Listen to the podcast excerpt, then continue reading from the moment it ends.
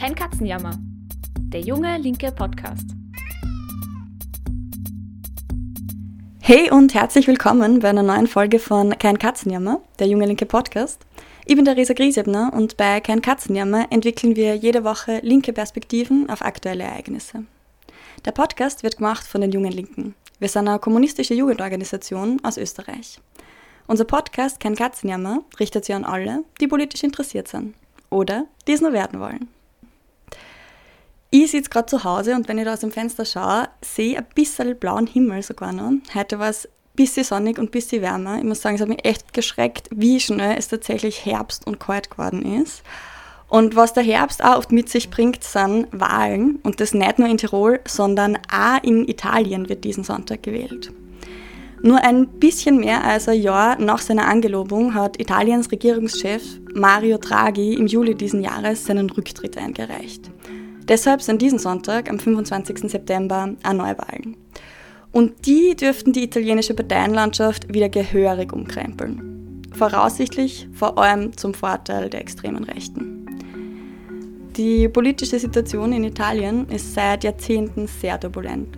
Seit 1990 gab es 13 verschiedene Regierungschefs und bald sind es wohl 14. Als Vergleich, in Deutschland waren es nur vier und sogar in Österreich, das seit SPÖ-Kanzler Feimann ordentlich durchrotiert hat, nur neun. Gleichzeitig ist der Lebensstandard in Italien in dieser Zeit für viele Menschen stagniert oder sogar gesunken. Und trotzdem konnte die Linke, anders als zwischenzeitlich in Griechenland oder Spanien, keine großen Erfolge feiern. Und das, obwohl Italien lange Zeit eine der stärksten kommunistischen Parteien in Westeuropa mit einer enorm starken Massenbasis gehabt hat. Das wirft einige Fragen auf, denen wir uns heute im Podcast widmen werden.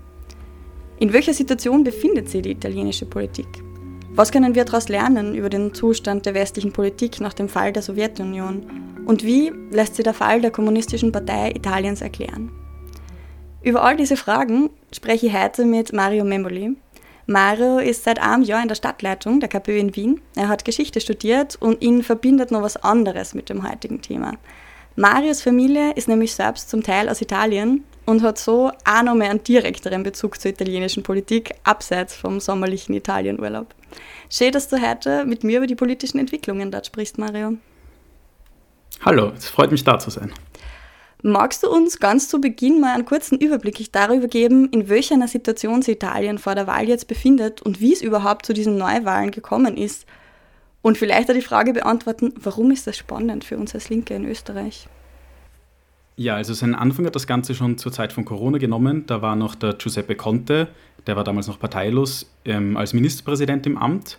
Und während seiner Zeit gab es immer wieder Forderungen und Gerüchte, dass es ein, zu Neuwahlen kommen könnte, weil seine Koalition instabil war. Und immer wieder wurde auch gefordert, dass eine quasi Expertenregierung eingesetzt werden soll. Im Jänner 2021 ist Conte dann zurückgetreten und der Präsident Sergio Mattarella hat aber zu Beginn sich gegen Neuwahlen ausgesprochen und dann ähm, Mario Draghi beauftragt, eine Regierung der nationalen Einheit zu bilden. Mhm. Also das Ganze muss man sich vor dem Hintergrund der Corona-Krise ähm, vorstellen, deswegen auch diese Einheitsregierung. Genauso eine Situation gab es aber schon kurz nach der Weltwirtschaftskrise 2008, dazu kommen wir vielleicht später noch. Und der Draghi, der neue Ministerpräsident, wurde explizit als ein Experte und nicht als klassischer Politiker eingesetzt und er war auch parteiloser. Gleichzeitig war er aber kein Unbekannter, sondern er ist Wirtschaftswissenschaftler und war der Weltöffentlichkeit von 2011 bis 2019 als Chef der EZB, der Europäischen Zentralbank, bekannt und dort besonders für seine extrem lockere Geldpolitik, niedrige Zinsen und ähm, seine Politik, die Wirtschaft auf jeden, um jeden Preis im Laufen zu halten, bekannt. Mhm. Die neue Regierung unter Draghi war dann vom Movimento Cinque Stelle, die Fünf-Sterne-Bewegung, und dem Partito Democratico, PD, das ist die Sozialdemokratie, und der rechtsextremen Lega und eine, als vierte noch die ähm, rechte Forza Italia getragen. Also mhm, es war. Die kennt man immer so aus den Nachrichten, hört man die immer wieder. Genau, also das ist auch das Konzept der Einheitsregierung oder der Regierung der nationalen Einheit, dass eben die großen Parteien sich alle daran beteiligen. Mhm. Der Deal der Einheitsregierung war auch, dass die Ministerposten eben nicht durch Parteichefs beschickt werden, sondern möglichst technisch und möglichst nicht parteipolitisch regiert werden soll. Also wirklich das Paradebeispiel einer Expertenregierung. Im Juli hat Draghi dann aber das Vertrauen der Fünf-Sterne-Bewegung, also des Movimento Cinque Stelle, im Senat verloren und seinen Rücktritt schon angeboten. Der Präsident Mattarella hat das aber nicht angenommen.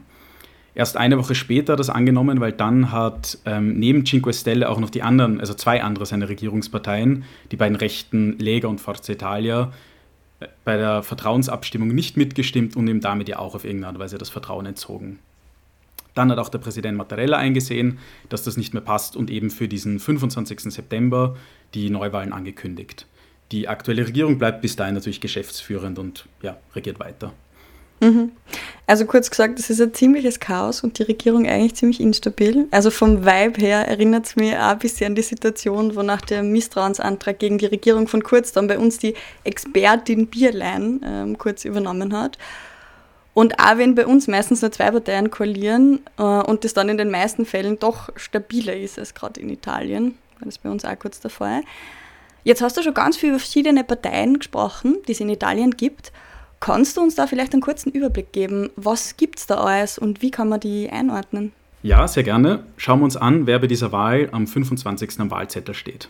Wobei man vorweg sagen muss, ärgerlicherweise schaut der Wahlzettel nicht überall gleich aus.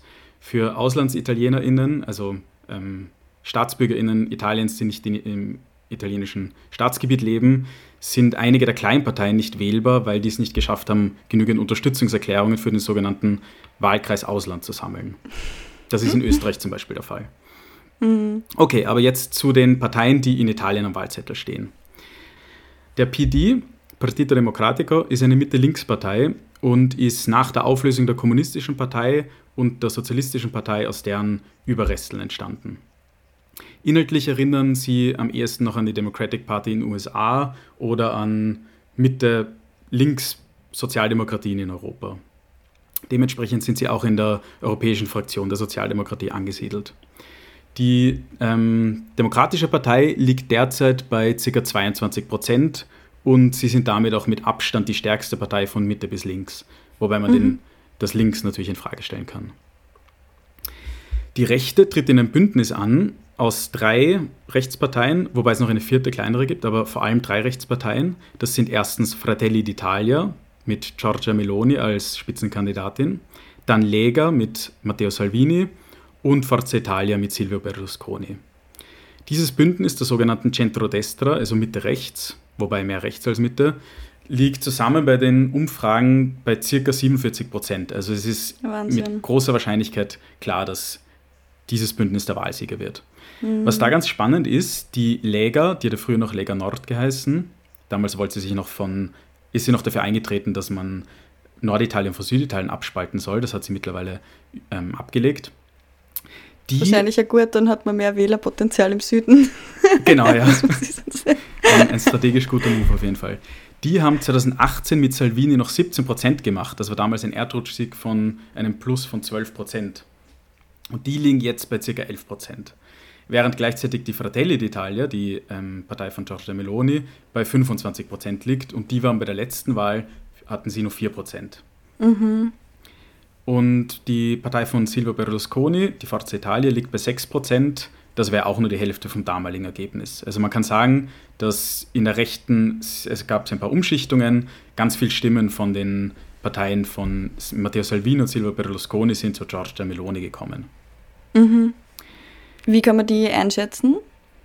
Ja, also Salvini hat man ja noch als ähm, rechten Innenminister in Erinnerung, der für seine besonders rassistischen Positionen bekannt war ich glaube, es ist relativ offensichtlich, Meloni ist nochmal deutlich schlimmer. Also sie kann mhm. wirklich getrost als Postfaschistin bezeichnet werden und ihre Politik richtet sich wirklich aggressiv gegen Minderheiten, aber auch gegen Frauenrechte.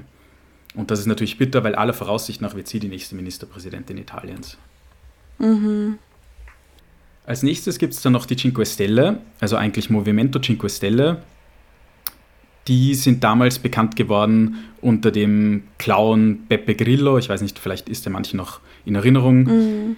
2018 haben sie einen Erdrutschsieg gemacht und waren mit 33 Prozent die mit Abstand stärkste Partei. In aktuellen Umfragen haben sie aber nur 13 Prozent. Die sind inhaltlich ein bisschen schwer einzuordnen, weil das ist eine von diesen Parteien, die behauptet, weder rechts noch links zu sein.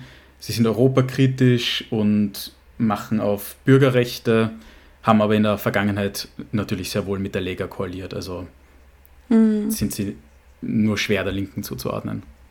Ja.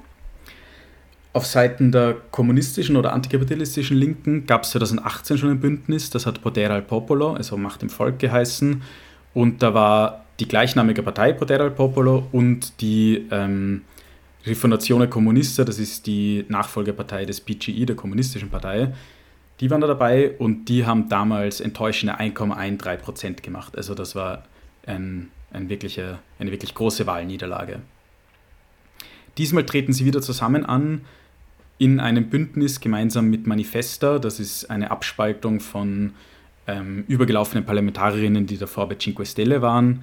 Und der, die inhaltliche Ausgestaltung von diesem neuen Bündnis, das heißt Unione Popolare, ist am ehesten mit der Politik von Mélenchon zu vergleichen oder mit Podemos in Spanien. Mhm. Also man kann sagen, es gibt eigentlich super viele Parteien, die da am Wahlzettel stehen, aber keine, die so wirklich für eine positive Veränderung für die Menschen im Land steht.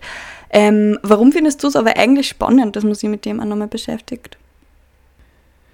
Ja, also warum wir uns auch als Linke außerhalb Italiens mit der italienischen Politik und mit der Linken in Italien beschäftigen sollten, ist, denke ich, einerseits der Zustand der kommunistischen Bewegung in Italien. Also die liegt gerade mal eben, wie gesagt, bei 2%, was extrem schwach ist dafür, dass sie einmal 30, 34 Prozent gemacht hat. Mhm. Und ich glaube, dass gerade weil die italienische Linke so am Boden liegt, gibt es daraus einiges zu lernen. Also gerade aus dem Fall von einer Massenpartei zu einem zu einer Kleinstpartei, glaube ich, gibt es aus dieser Niederlage, glaube ich, gibt es einiges zu lernen. Und gleichzeitig, Italien ist das drittgrößte Land Europas und die, auch die drittgrößte Wirtschaft. Und mhm. mit unserem Nachbarland natürlich auch ein regelmäßiges Urlaubsziel. Das ist natürlich am wichtigsten, Urlaub in Italien. Jetzt kann man ja sagen, dass ähm, nicht nur die politischen Aussichten äh, bei den kommenden Wahlen äh, sehr düster sind in Italien, sondern es ist auch die wirtschaftliche Situation. Also den Menschen geht es gerade nicht gut und die Wirtschaft ist gerade in einer ziemlich schlechten Situation. Woran liegt es und was heißt das auch für die Menschen in Italien? Ja, also es gibt diese These, dass die lang andauernden italienischen Krisen vor allem diesem Umstand geschuldet sind, dass es eben über 40 Jahre hinweg eine Art blockierte Formation oder blockierte Situation in der italienischen Demokratie gab. Nämlich diesen Sonderfall, dass man eine kommunistische Partei, den PCI, mit 30 Prozent hatte, der aber gleichzeitig aus den Regierungen ausgeschlossen wurde. Mhm. Die italienische Volkspartei, die Christdemokraten oder auch DG, Demokratia Christiana, hatten bis in die 90er, also ab der Nachkriegszeit bis in die 90er, das Monopol auf Regierungsbildung und haben sich die Juniorpartner immer selbst ausgewählt, aber eben nie den PGE ausgewählt. Das war nicht zuletzt auch dem Druck ähm, Amerikas geschuldet. So haben die Christdemokraten über 40 Jahre hinweg ihre Klientelpolitik für ihre Freunde, die wirtschaftliche Elite betrieben und die Korruption hat sich immer weiter ausbreiten können. Mhm. Diese These stimmt so sicher, erklärt aber nicht zur Gänze die immer wiederkehrenden wirtschaftlichen Krisen. Also historisch hat Italien eine extrem starke ökonomische Spaltung zwischen einem reicheren Norden und einem sehr verarmten Süden gehabt. Mhm.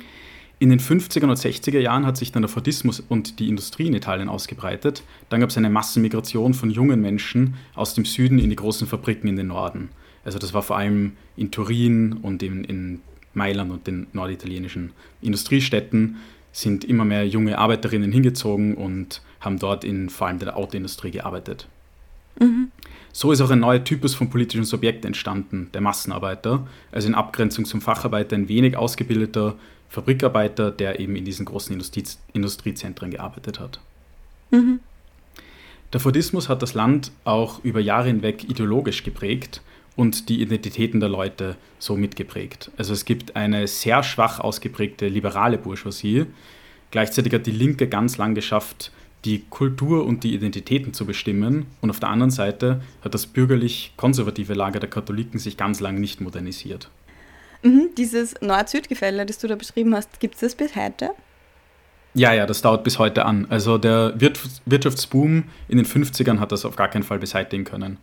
Und außerdem hat es ab den 70ern dann wieder eine Deindustrialisierung gegeben. Also die, vor allem die Autoindustrie hat ausgelagert und begonnen, Fabriken wieder zunehmend zu verkleinern, Arbeitsplätze abzubauen und so weiter. Mhm. In den 90er Jahren gab es einen heftigen Wirtschaftsabschwung und die Arbeitslosigkeit ist nochmal weiter angestiegen. und die Lira zu diesem, also die italienische Währung hat zu diesem Zeitpunkt auch 20 Prozent verloren. Gleichzeitig wurde rigoros privatisiert, was nicht nied- und nagelfest war, auch vor dem Hintergrund des geplanten Euro-Beitritts. Und nicht zuletzt auch, um den desaströsen Haushalt irgendwie zu retten. Und der Euro-Beitritt kam dann zu einem Zeitpunkt, als die Linke am Boden war, also Anfang der 90er. Die ähm, Kommunistische Partei hat sich schon aufgelöst gehabt und die Bewegung war komplett im Stillstand. Zu diesem Zeitpunkt ist gleichzeitig aufgeräumt worden. Also die Richter haben erstmals getraut, vorzupreschen und gegen die Korruption und wirtschaftlich, wirtschaftlichen Versäumnisse der jahrelangen Klientelpolitik der Christdemokraten vorzugehen. Gleichzeitig ist zur selben Zeit aber auch explosionsartig die Korruption und die kriminellen und halbkriminellen Wirtschaftsstrukturen ähm, haben sich ausgebreitet. Mhm, Wahnsinn eigentlich. Hat diese wirtschaftliche Situation, die ja ziemlich miserabel war, hat das dann große politische Auswirkungen gehabt? Ja, natürlich. Also die herrschende Klasse, die katholischen und laizistischen Kreise aus der wirtschaftlichen Elite, der industriellen Verband und so weiter, haben es tatsächlich geschafft, das Versagen, das sie über 40 Jahre hinweg und ihre Parteien über 40 Jahre hinweg verursacht haben, den Unterdrückten bzw. den Arbeiterinnen in die Schuhe zu schieben. Mhm.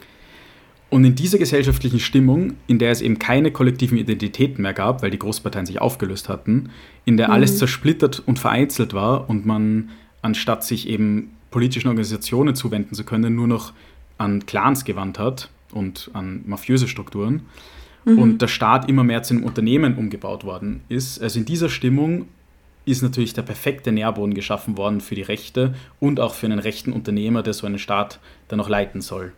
Und das war dann eben Silvio Berlusconi. Mhm. Und so hat sich Italien dann die nächsten 20 Jahre weitergehandelt. 2008 ist dann mit der Weltwirtschaftskrise auch schon die nächste große Krise angekommen und die Arbeitslosigkeit unter Jugendlichen ist auf 30 Prozent gestiegen und auch die Staatsverschuldung ist in die Höhe geschossen und erst 2018, zehn Jahre später, wieder das erste Mal gesunken und auch das nur minimal. In den letzten Jahren hat Italien es nicht geschafft, diese strukturellen Probleme in der Wirtschaft langfristig anzugehen. Auch oder gerade die neoliberalen Maßnahmen haben das nicht verhindern können und deshalb gab es am laufenden Band Regierungskrisen und Wechsel, das hast du eh schon angesprochen. Korruption und Schattenwirtschaft sind immer noch, besonders in den funktionierenden Branchen wie im Tourismus, ein absoluter Normalzustand. Jetzt haben wir uns ein bisschen die wirtschaftliche ähm, und geschichtliche Entwicklung angeschaut und politische. Jetzt ist es ja so, dass ähm, nach dem Berlusconi, was ja spannend ist, ist auch eine Expertenregierung eingesetzt worden, so wie der Mario Draghi, über den wir schon gesprochen haben. Ähm, und da ist ja das Besondere eben, die werden nicht gewählt, sondern die werden als technokratische Manager eingesetzt, die dann den Staat verwalten sollen.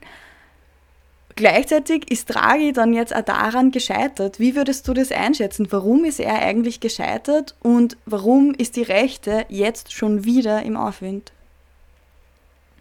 Ja, also Draghis Regierung war vor allem von der Corona-Krise geprägt und er hat zu dem Zeitpunkt eine Art Wiederaufbau der Wirtschaft versprochen und große Investitionen angekündigt. Aber vor allem kann man eigentlich analysieren, es war eine Übertragung von Ressourcen aus dem öffentlichen Bereich in die Privatwirtschaft. Also Italien hat ja 400 Milliarden Euro aus diesem EU-Fonds für Corona-Wirtschaftsaufbau bekommen.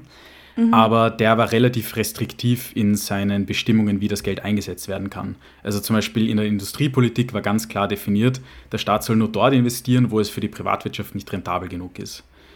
Das heißt, die Kosten für diese Investitionen haben alle getragen, eben aus diesem Wirtschaftsfonds und die Gewinne sind wie üblich privat verteilt worden.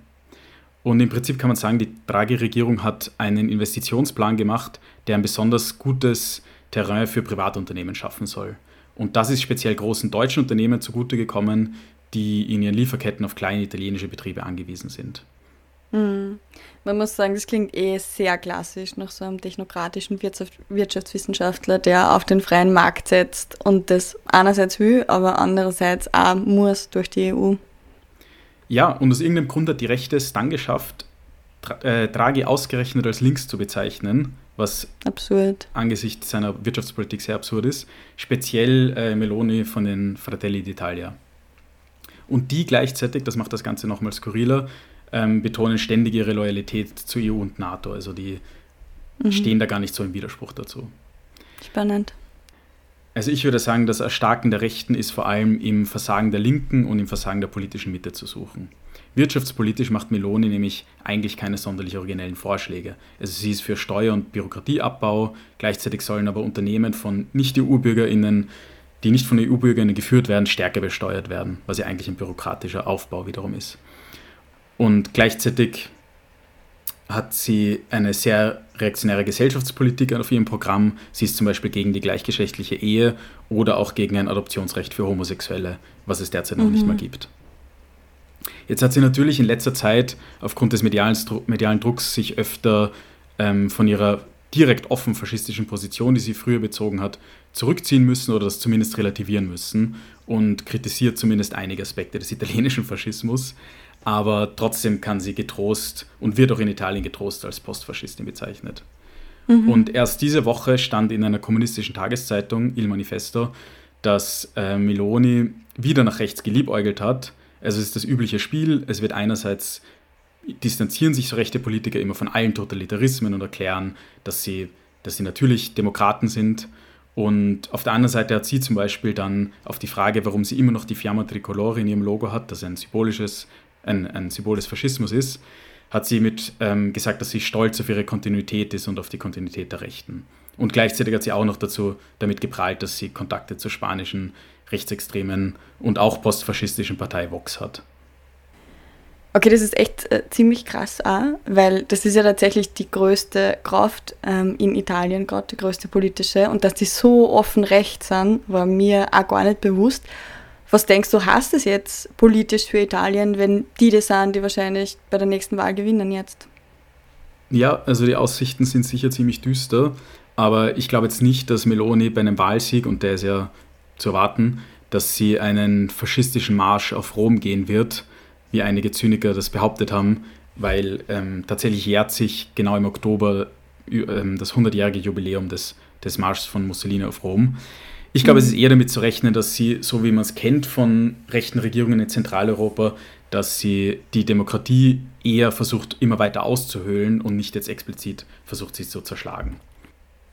Ich glaube, die Linke müsste es genau deshalb wieder schaffen, ein eigenes Profil aufzubauen und das wurde in den letzten Jahren auf jeden Fall versäumt. Also, dass man es schafft, nicht mehr als die einfach nur ein bisschen zugespitzte Reform einer liberalen Partei wahrgenommen zu werden, sondern ein wirklich eigenes, ein wirklich linkes Programm zu haben. Und ähm, in Italien gibt es ja mit dem Partito Democratico nur eine liberaldemokratische Position, die sich links nennt. Eine wirklich kommunistische oder linke Perspektive fehlt im öffentlichen Diskurs komplett oder ist zumindest nicht wahrnehmbar. Mhm. Voll, das braucht es auf jeden Fall. Du hast vorher ja schon kurz über Berlusconi geredet. Ähm, über zwei Jahrzehnte hat wohl kaum ein anderer Name die italienische Politik so stark geprägt wie er. Wie lässt sie die Berlusconi-Herrschaft eigentlich erklären? Also was sagt es über die italienische Politik nach dem Kalten Krieg aus und was können wir daraus vielleicht auch generell über die westliche Politik in den letzten Jahrzehnten lernen? Ja, also Berlusconi finde ich auf einer kulturellen Ebene vor allem deswegen spannend, weil er gewissermaßen der Prototyp eines populistischen Rechtspolitikers ist. Okay, neben Jörg Haider muss man sagen. Ähm, die sind ja zur circa selben Zeit groß geworden oder erfolgreich mhm. geworden.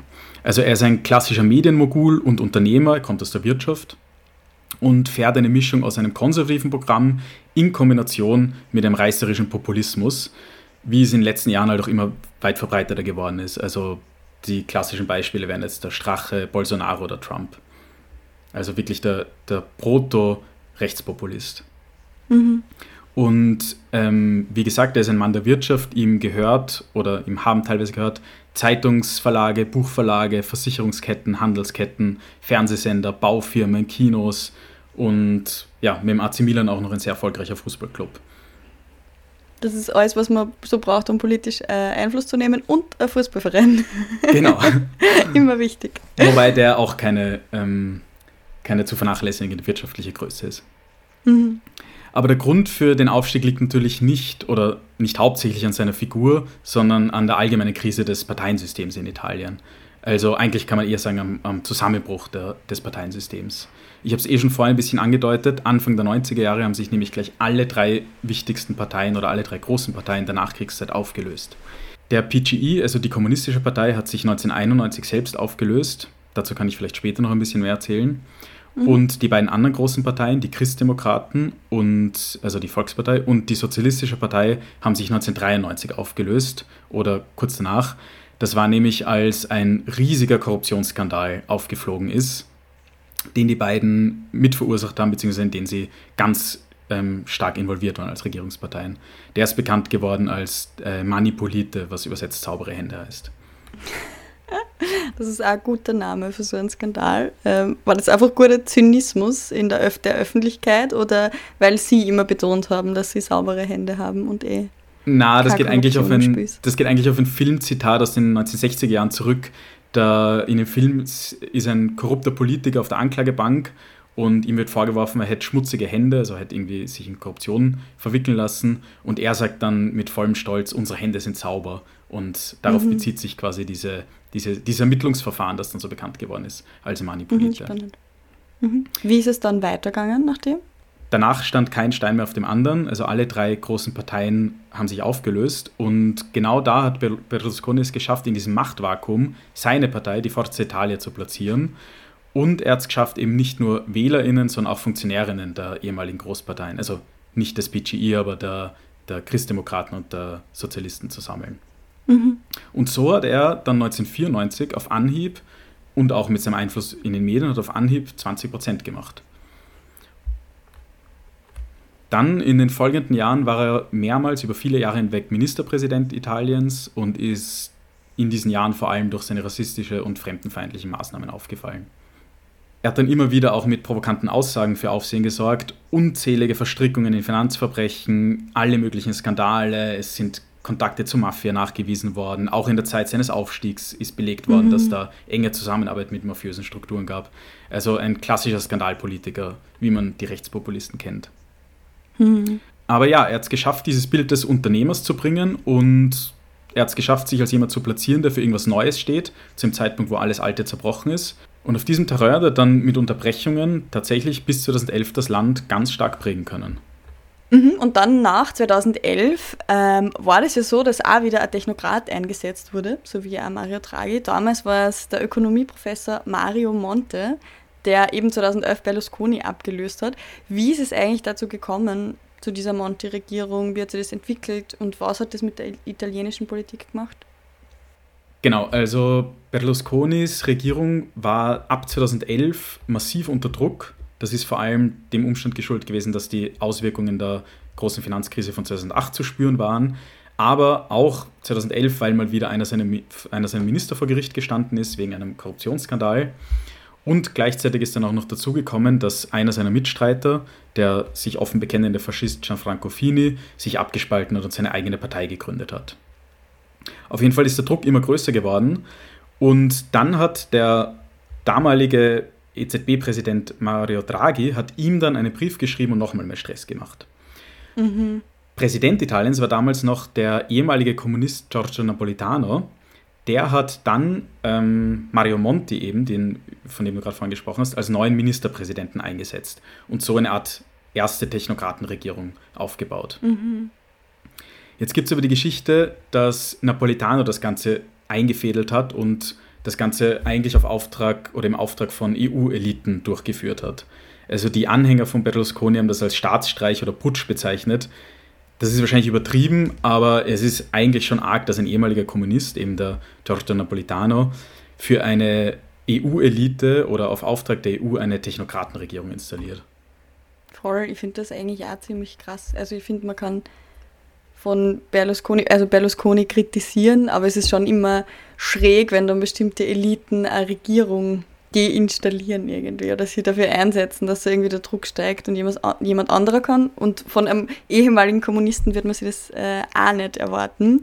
Vor allem auch, weil eben die kommunistische Partei ja früher noch extrem stark war. Also in den 1980ern war die KPI, also die kommunistische Partei, ja noch eine wichtige politische Kraft in Italien.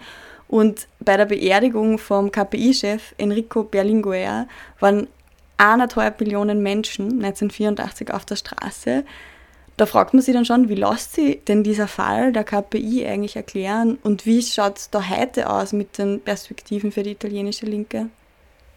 Vielleicht noch ganz kurz zu Napolitano. Da muss man schon dazu sagen, der war in der Kommunistischen Partei und auch in höheren Ebenen vertreten. Also er war im Zentralkomitee, aber er war immer schon Teil des rechten Flügels und er war ganz offener NATO-Befürworter zum Beispiel. Mhm. Und er war auch einer von denen, die sich schon relativ früh, schon in den 80er Jahren, für eine Umbenennung der Kommunistischen Partei und für eine Neuausgestaltung eingesetzt hat und ist dementsprechend natürlich dann noch ab 1991 in den sozialdemokratischen Folgeparteien aktiv gewesen. Okay, aber jetzt zum Niedergang des PGE. Die Nachkriegszeit beginnt in Italien nämlich mit dem 25. April 1945, das ist dort der Tag der Befreiung.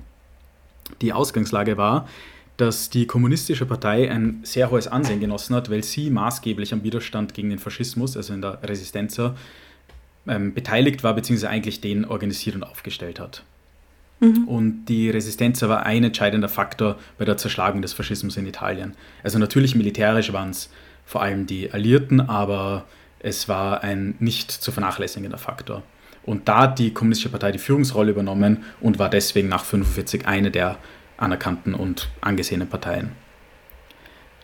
Man muss aber auch dazu sagen, sie hat schon 1944 entschieden, nicht mehr auf eine unmittelbare und sofortige Revolution zu setzen und war deshalb auch nach dem, nach dem Zerfall, nach der Zerschlagung des Faschismus, war sie dann auch am Wiederaufbau des Staates und am Wiederaufbau der demokratischen Ordnung beteiligt, so wie die KPÖ in Österreich. Mhm.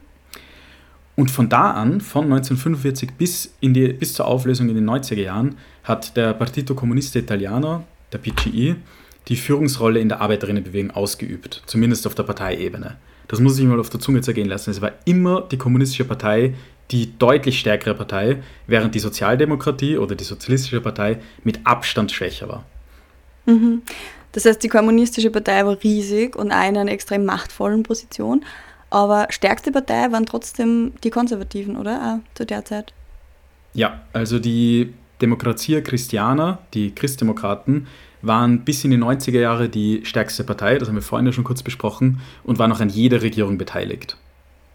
Das heißt, man kann sagen, im Nachkriegsitalien bis in die 90er gab es vor allem ein starkes katholisch-konservatives Lager und eine sehr starke Linke mit 30% Wählerinnen im, ähm, des PGI und dann nochmal 10% circa für andere Linke.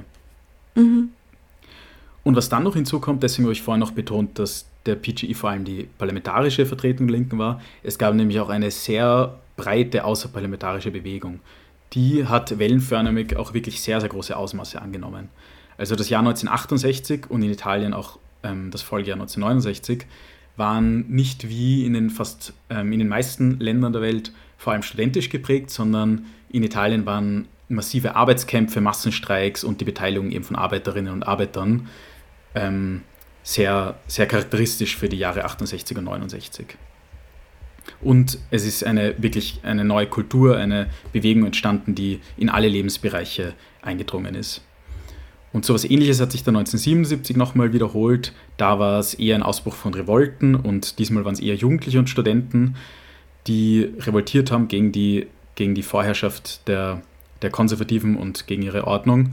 Und die haben dann, die sind eigentlich der Prototyp der Autonomen, also der abseits von parteiorganisierten mm, linksradikalen Aktivistinnen, wie man sie heute weltweit kennt. Die, diese Kämpfe um bessere Arbeitsbedingungen, um Lohnerhöhungen und aber ähm, auch gegen die politische Repression und auch gegen politische GegnerInnen wie Faschisten wurden von beiden Seiten sehr hart geführt. Also sowohl von der Linke wie auch vom Staat mit großer Entschlossenheit. Und ab den 1970er Jahren haben dann immer mehr organisierte Linke den bewaffneten Kampf gefordert, also den Griff zur Waffe propagiert. Und es ist die Zeit des Terrorismus gekommen. Die wird in Italien Anni di Piombo genannt, also die bleiernen Jahre.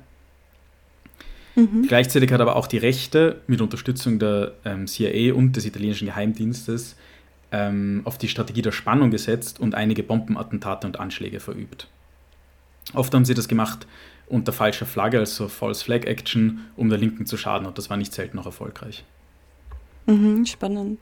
Und wo war da dann eigentlich die kommunistische Partei zu verorten, also im Verhältnis zu diesen Bewegungen?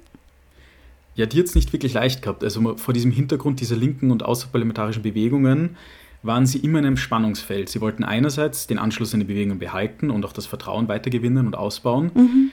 Haben auch mit diesem Konzept Eurokommunismus den Versuch gewagt, einen eigenen Weg zu gehen, abseits der Sowjetunion und abseits des Stalinismus. Mhm. Gleichzeitig haben sie aber auch immer weiter versucht, sich an die Christdemokraten anzunähern, um auch endlich an die Hebel der Macht zu kommen, weil sie eben mhm. seit einigen Jahren schon ihre 25, 30, 32, 34 Prozent gemacht haben und Regierungsverantwortung übernehmen wollten. Und aber immer ausgeschlossen wurden, so wie du zuerst gesagt hast.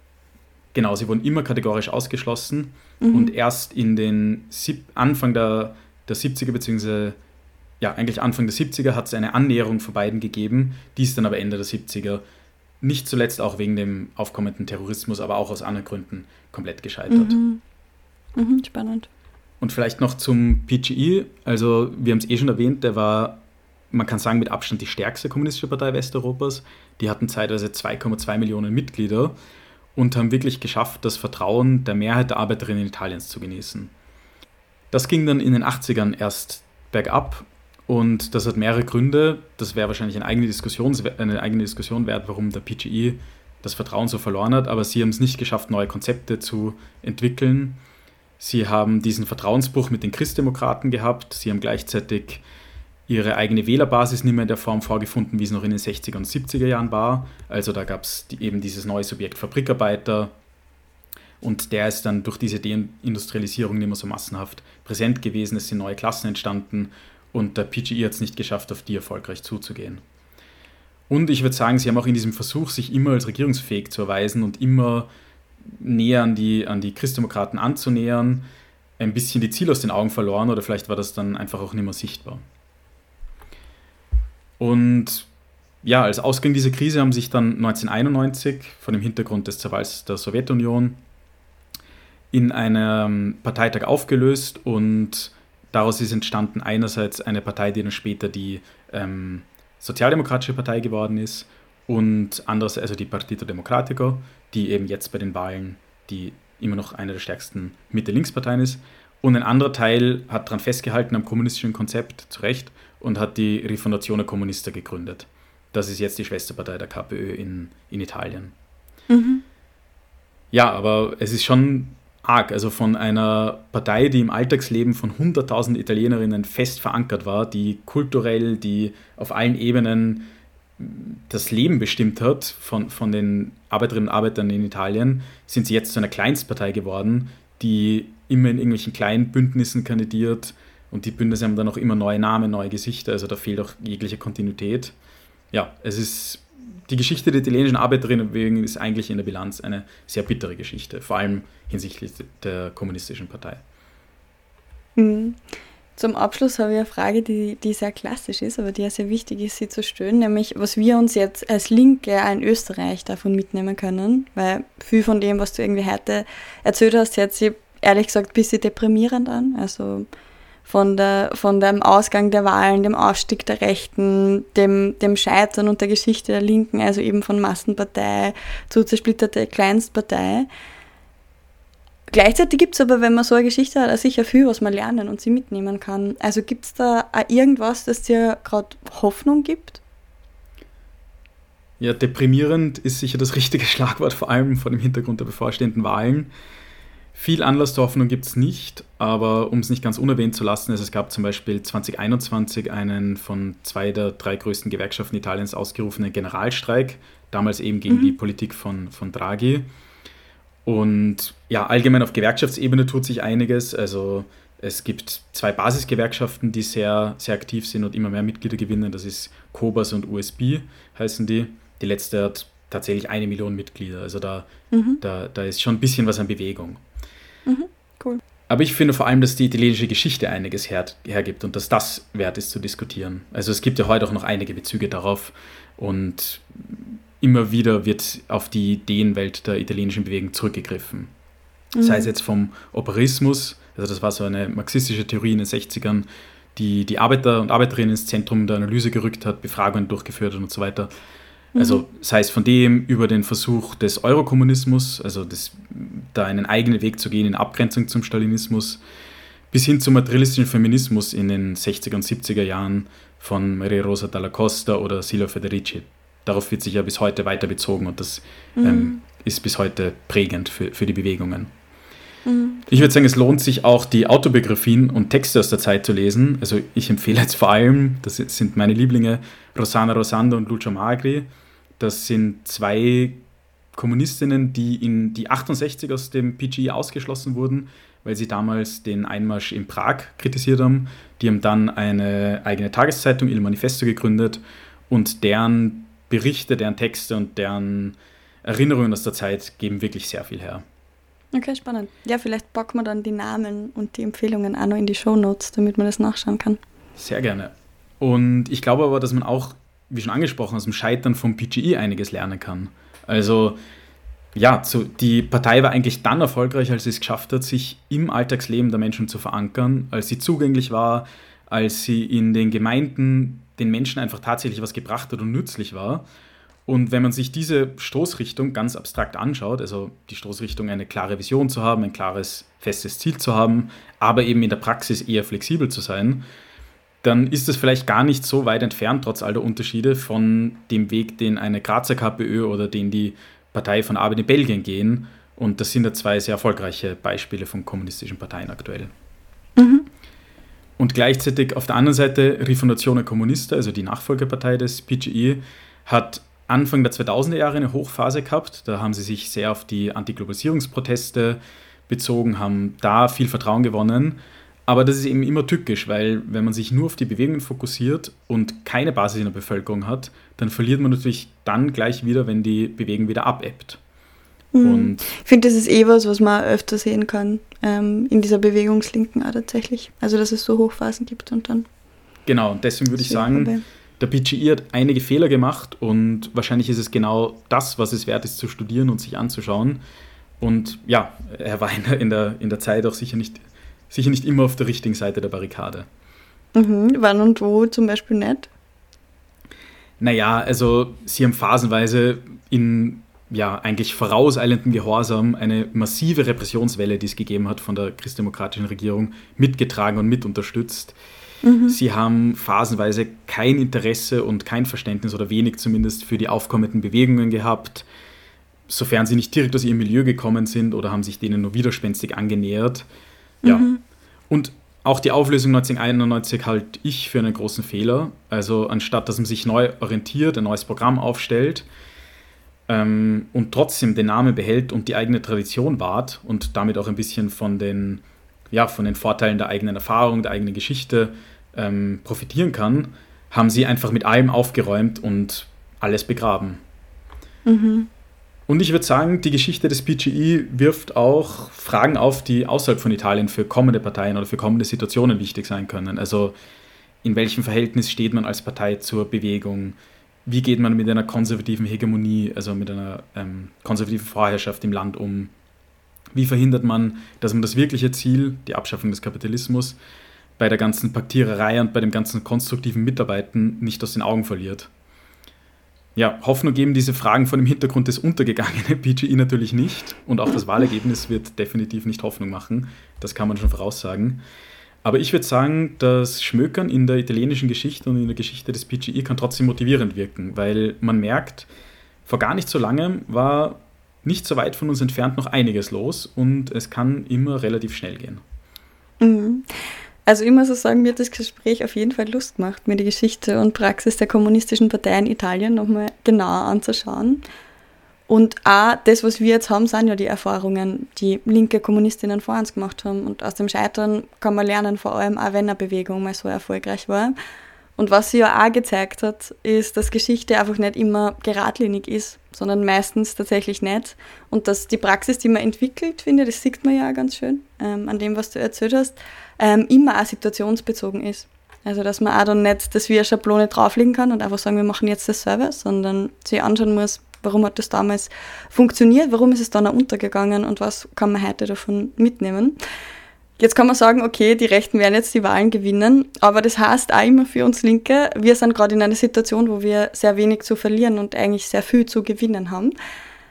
Und vielleicht, ja, lohnt es sich da mal, sich die Geschichte nochmal anzuschauen und diese ganzen Buchtipps, die wir von dir heute gekriegt haben, auch uns mal zu Gemüte, Gemüte zu führen. Also danke dir, Mario, für deine Recherchen, für deine Einordnung von der italienischen Politik und auch, was wir von der Geschichte der Linken in Italien lernen können. Urschön, dass du heute da warst.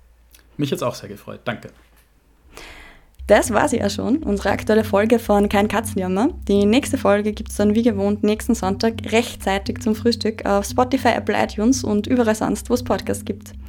Und ich würde mich irrsinnig über Feedback und Anregungen für unsere nächsten Folgen freuen. Also welche Folge würdest du denn gern als nächstes hören? Schick uns deine Idee einfach über Instagram an Junge Linke oder auch direkt an mich. Ich freue mich auf Vorschläge und ich freue mich auch schon aufs nächste Mal. Ciao, bis dann.